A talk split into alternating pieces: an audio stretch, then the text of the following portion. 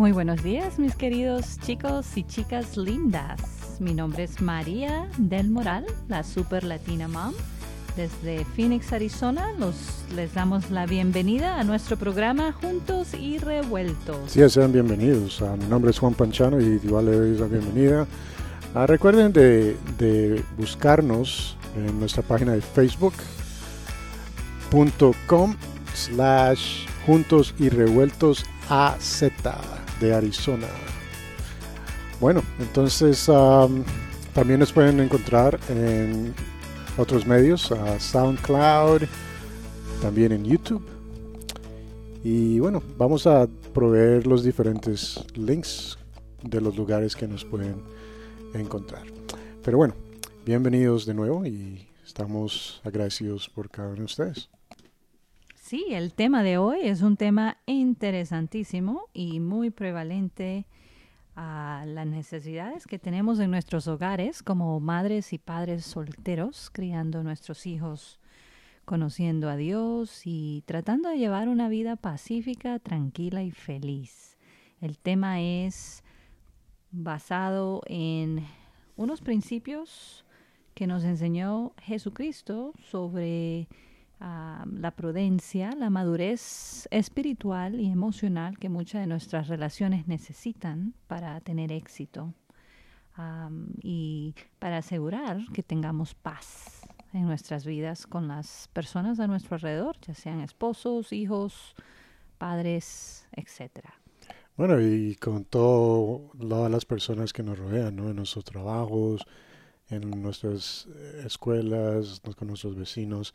O sea, la paz interior es, nuestra meta, ¿no? Y, es algo súper importante porque sin paz realmente vamos a estar en un estado de, agresión, en un estado de desespero y así pues se refleja en nuestras relaciones, ¿no? El otro día estaba justo, estaba en tráfico y, y había un hombre en la línea a mi mano izquierda que lo veía un poco inquieto y resulta que yo lo estaba mirando así, cuando de repente el hombre se sale de la línea a mi línea, así de repente, mientras yo comenzaba a avanzar y tuve que poner mi pie en el, en el freno súper fuerte, porque de otra manera hubiese sido un choque. Y, y, eso solamente es un ejemplo, ¿no? A veces eh, nos estamos en un estado de desespero y simplemente reaccionamos, ¿no? Y no, no, nos damos cuenta quién está a nuestro alrededor, que ciertas personas están haciendo y podemos causar un accidente, en este caso en el tráfico, pero eso se aplica en cualquier tipo de relación, ¿no? Eh, cuando no estamos en un estado de paz, estamos en un estado de ansiedad, desespero, donde vamos a reaccionar en lugar de actuar, ¿no? Así es, y es la angustia, la ansiedad y ese estilo de agresión que nos entra en los desesperos, que nos lleva a cometer errores, errores en nuestras familias, en nuestras relaciones. Y yo pienso que Jesucristo fue un gran maestro en mostrarnos con ejemplo y también con sus enseñanzas en cómo tener una paz que no la puede dar nadie. Es una paz única, una paz que cuando nos conectamos a Él nos llena y nos hace a producir y darle eso a los demás. Si hay un superpower que yo podría tener en esta vida, yo diría que es el superpower de poder controlar las emociones en un cuarto, así como hacía Jesucristo, ¿no? Calmar las aguas. Y en la escritura, en un libro que me encanta, hay una hay un gran principio de éxito sobre la paz. Si vamos al libro de Mosía, en el libro de Mormón, en Mosía 29, versículo 10, se nos da un gran secreto. Y dice, ahora bien, seamos prudentes. Me encanta la palabra prudente porque sugestiona la importancia de que tengamos madurez. Ahora bien, seamos prudentes, preveamos estas cosas y hagamos aquello que asegurará la paz de este pueblo o esta relación o esta familia. Bueno, sí, entonces aquí es una persuasión, ¿no? Una invitación a que seamos así, ¿no? Que hagamos esto y lo otro para asegurar la paz. ¿Y en qué manera, Juan Pablo, has visto tú esto en acción? Esa prudencia de asegurar y de prevenir aquellas cosas que nos traen paz en nuestras relaciones. Bueno, eso solamente se puede encontrar en Dios. O sea, como Cristo dijo que Él nos daba paz, pero no, la, no, no de la manera que el mundo la da, ¿no? Lamentablemente el mundo, y, eh, o sea, todos buscamos paz. Todos queremos estar tranquilos, en armonía, en control. Pero lamentablemente la manera en que nosotros buscamos esa paz muchas, en muchos de las, de las mm, maneras, ¿no? Es como ah, en, los, en las cosas que poseemos, en nuestra educación, en el carro que manejamos, o sea, cosas así. Y, inclusive vivimos en tiempos donde las personas, muchas personas se, se mudan más y más lejos, buscando esa paz independiente de otras personas, ¿no? Pero realmente ah, no, no pasa mucho tiempo hasta que ellos se dan cuenta que realmente se han llevado el caos con ellos porque está dentro de ellos. Así es. ¿No es cierto? Entonces, esa paz que Cristo nos, nos, nos habla no es la paz del mundo. La paz del mundo es algo temporal y es algo que depende en las circunstancias. Si las circunstancias son buenas a nuestro favor, vamos a tener paz, armonía. Pero cuando las cosas cambian y no están a nuestro favor, nos frustramos, nos amargamos y eso se refleja en nuestras relaciones con los demás. Y eso es una de las grandes causas de, los divorcios hoy en día, ¿no? De, del porcentaje altísimo de divorcios, más de 60% de matrimonios terminan en divorcio sin mencionar los segundos matrimonios, no terceros o cuartos. Ah, pero en sí, la, la, paz que nosotros buscamos solamente puede encontrarse en Cristo, solo puede encontrarse a través de Cristo. ¿no? Una de las cosas que me, que me viene a la mente es la, la mujer del pozo. ¿no? Esta mujer, cuando el Señor se encuentra con ella, ella era una mujer que había pasado gran trauma, ¿no? Ella había estado casada cinco veces y el Señor le dice eso, ella queda impresionada por lo que Cristo le revela su vida, pero él, él le dice a ella, si tú sigues bebiendo de esa agua, vas a continuar a tener sed. Y eso es una, un ejemplo, un, simbolismo de que cuando nosotros continuamos bebiendo la agua del mundo, las cosas que el mundo ofrece para poder tener paz, nunca vamos a ser satisfechos. Pero Cristo le dice, pero si tú tomas del agua que yo te doy, entonces no tendrás más sed. Seremos complacidos, ¿no? ahí en ese, en ese momento. Y es esa la única manera en que podemos realmente encontrar la paz que nos ayude a mantenernos en ese control. Ya como Cristo, en ese momento en que los discípulos estaban en la barca y se, despierta esta gran tormenta, dice que Cristo estaba durmiendo y ellos lo despiertan a él y le dicen, Señor, no, no te importa que perezcamos. Es interesante que Cristo estaba durmiendo, ¿no es cierto? Esto nos da a entender la paz tremenda de este hombre, esa, esa, esa pacificidad, la pasividad que tenía exacto. en un momento tan tormentoso. Exacto, entonces él, él, estaba en completo control, independiente de las circunstancias, mantenía su paz, su control. Y a la misma vez en ese ejemplo podemos recibir la respuesta de esa paz, porque ellos tuvieron que despertar a Cristo para que él entonces pudiese parar la tormenta. Y de esa manera nosotros tenemos que despertar a Dios dentro de, nosotros, Bueno, eso para que podamos experimentar esa paz. Exacto, eso también trae el punto, ¿no? Que muchas veces en nuestras relaciones nosotros confiamos que otra persona nos va a traer la paz. O sea, los discípulos de Jesucristo quisieron que Jesucristo les trayera la paz y calmara las aguas, cuando en realidad, y las cosas que yo he tenido que aprender, la paz está dentro de nosotros por medio de esa conexión espiritual. El Espíritu Santo que Dios nos dejó como nuestro consolador y nuestro ayudante en momentos difíciles trae la paz a nuestras vidas para nosotros mantener ese control. Y si vivimos con eso, con ese espíritu y vivimos en esa frecuencia de paz, entonces... Pero, pero los discípulos se estaban enfocando en la persona indicada para oh, darle la paz. Correcto. O sea, no podemos compararlo a otro ser humano, que es, es, es, el, es, la situación en la que la mujer del pozo se encontraba. Ella había estado casada cinco veces, o sea, ella estaba dependiendo de un hombre, no resultaba, se iba al otro, tampoco resultaba, se iba al otro. Ella estaba buscando un, un complemento o, su felicidad, su, su paz en, esa, en esa persona que era imperfecta y nunca la encontró. ¿No es cierto? Entonces por eso... Es que no existe. No, no, puede existir. Siempre vamos a, por más buenas intenciones que tengamos de ser el mejor esposo, el mejor padre, el mejor vecino, el mejor hermano, mejor lo que sea, siempre vamos a cometer problemas, siempre a causar, siempre vamos a cometer errores y vamos a hacer el desespero de una persona, ¿no es cierto? Porque no vamos a hacer todo 100%.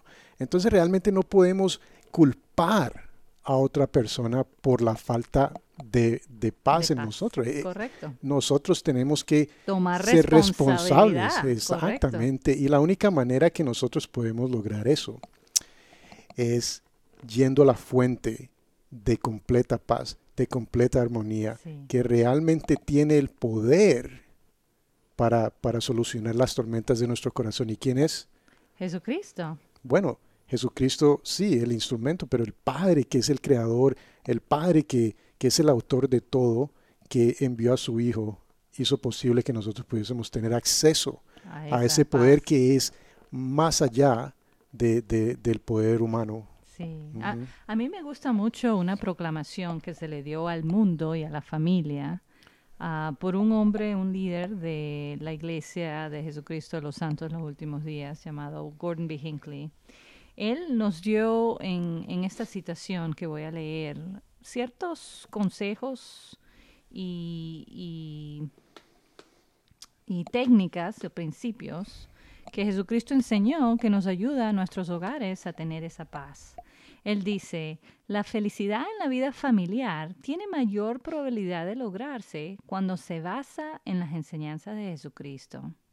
O sea, las familias, los matrimonios, las relaciones que logran tener éxito, dice Gordon B. Hinckley, se establecen y se mantienen sobre los siguientes principios. Y escuchen muy bien estos principios.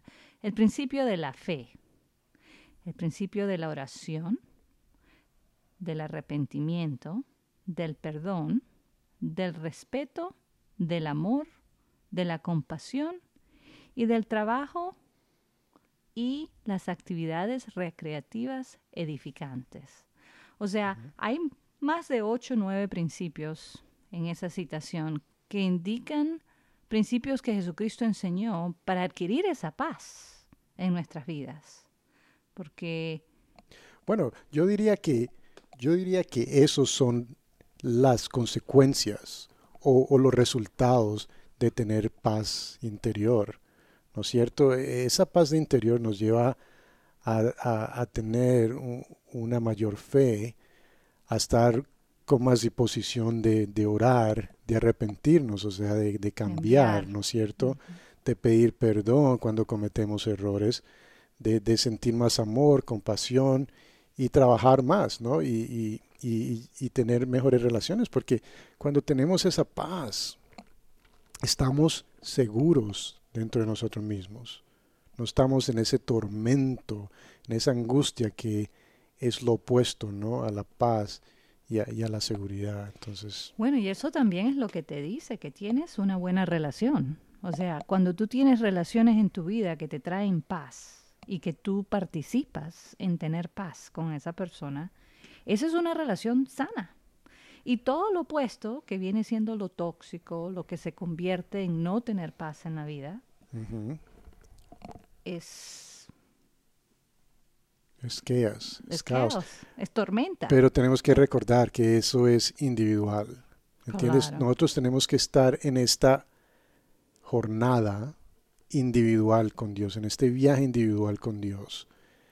Ah, como hablamos en el primer episodio, ¿no? tenemos que casarnos con Dios, tenemos que tener esa íntima relación con Dios para que nosotros podamos entonces ah, automáticamente poder tener mejores relaciones con, los demás. Así ¿No es cierto? Entonces, ah, desafortunadamente, vivimos en una sociedad donde las personas están culpando a los demás por la falta de fe en sus vidas. O paz, no tienen paz. por su falta de fe, su falta, disculpa, su falta de paz y, felicidad, ¿no es cierto?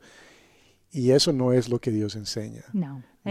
Por, eso ah, el Señor dice, eh, muchas veces lo dijo, el que busca su vida la pierde y el que pierde su vida la encuentra. O sea, está hablando de las dos identidades que tenemos dentro de nosotros, el hombre espiritual y el hombre carnal, ¿no es cierto? El hombre carnal es el hombre egoísta, el ego, el hombre que, que quiere solamente quitar o recibir en lugar de dar. El hombre espiritual es el hombre que simplemente entrega, pero solamente podemos descubrir eso cuando realmente aprendemos a entregarnos a Dios y dejar al hombre carnal de lado. Entonces, tenemos que ser conscientes de que por naturaleza somos personas que impulsivas, ¿no? Ah, basados en, los sentimientos. que reaccionamos. exacto, ¿entiende? Y mucho de, y realmente es porque nos falta paz. No vivimos en un estado de paz. La, paz que Dios nos ofrece es un estado de ser. La paz que el mundo nos ofrece es simplemente algo temporario, algo que pasa. Pero la paz que Dios nos ofrece es una transformación. Entonces, cuando cedemos a nuestros sentimientos, realmente estamos ah, dejando de lado a ese, ese estado de paz que Dios nos ofrece. Y hay una escritura que me gusta mucho en, el libro de Philippians, Filipenses, ¿no? Sería en español. Es el capítulo 4. Déjame buscarlo aquí. está en el Nuevo Testamento. Filipenses, ah, capítulo 4, versículo 7. Y si lo, lo, puedes leer, por favor. Sí, la paz de Dios, que sobrepasa todo entendimiento, guardará vuestros corazones y vuestros pensamientos en Cristo Jesús. Entonces esa paz que viene a través del Espíritu, es una paz que sobrepasa todo entendimiento, esa es la paz que, que alinea nuestros corazones eh, y, y nos sincroniza a esa frecuencia en que solamente Dios está, en que solamente Dios puede gobernar nuestros corazones, ¿no es cierto? Como, como cultura latina nosotros uh, debemos ser personas de más sentimiento, más pasión. es interesante, no sé realmente por qué somos así, pero, pero sí, o sea, mucho de lo que hacemos es, es basado en lo que sentimos y por eso hay tanto drama y tantas cosas que, que pasamos, tantos resentimientos. Yo me acuerdo con mi propia familia, ¿no? Creciendo, estaban enojados todo el año y llegaba la Navidad y todo el mundo se abrazaba, se pedía perdón y al, y al día primero de enero ya todo el mundo estaba enojado de nuevo, ¿no es cierto? Entonces, eso es el hombre natural, esa es la carne y nosotros tenemos que superar eso y solamente lo podemos lograr a través de, Cristo y su habilidad para, para salvar, para calmar la tormenta y ayudarnos a mantener ese control dentro de nosotros que todos buscamos. Claro, claro. Totalmente de acuerdo. Yo pienso que la paz que vamos a obtener mediante la lectura en las escrituras y los principios que hemos repasado en este programa nos va a ayudar a alcanzar ese éxito familiar que todos queremos. No hay otra manera. Y bueno, pues ese es el fin de nuestro programa, de este episodio. Claro, y vamos a dar unos tips a continuación de dos cositas que podemos hacer para tener paz en nuestro hogar. Unas buenas prácticas.